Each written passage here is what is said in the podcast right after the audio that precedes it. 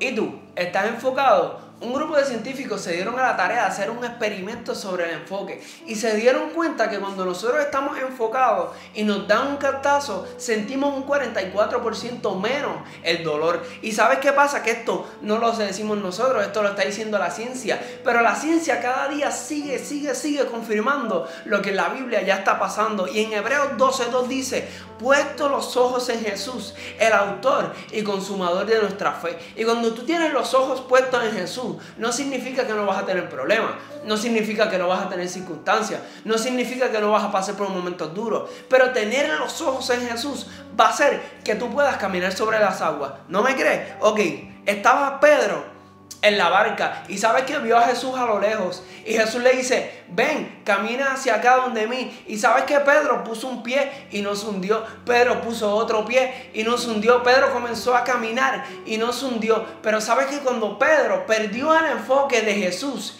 y comenzó a mirar la tempestad, comenzó a ver la ola alta, sabes que comenzó a pasar, se comenzó a hundir. Y sabes que Pedro en ese momento perdió el enfoque de Jesús, sabes que lo más que me interesa de esto es que Pedro no estaba caminando sobre las aguas. Pedro estaba caminando sobre una palabra que Jesús le había dado. Por eso hoy, si tú tienes una palabra que Jesús te entregó, no pierdas el enfoque sobre esa palabra. Si Jesús te dio una palabra, tú crees en ella, comienza a caminar, porque esa palabra te va a hacer caminar sobre las aguas.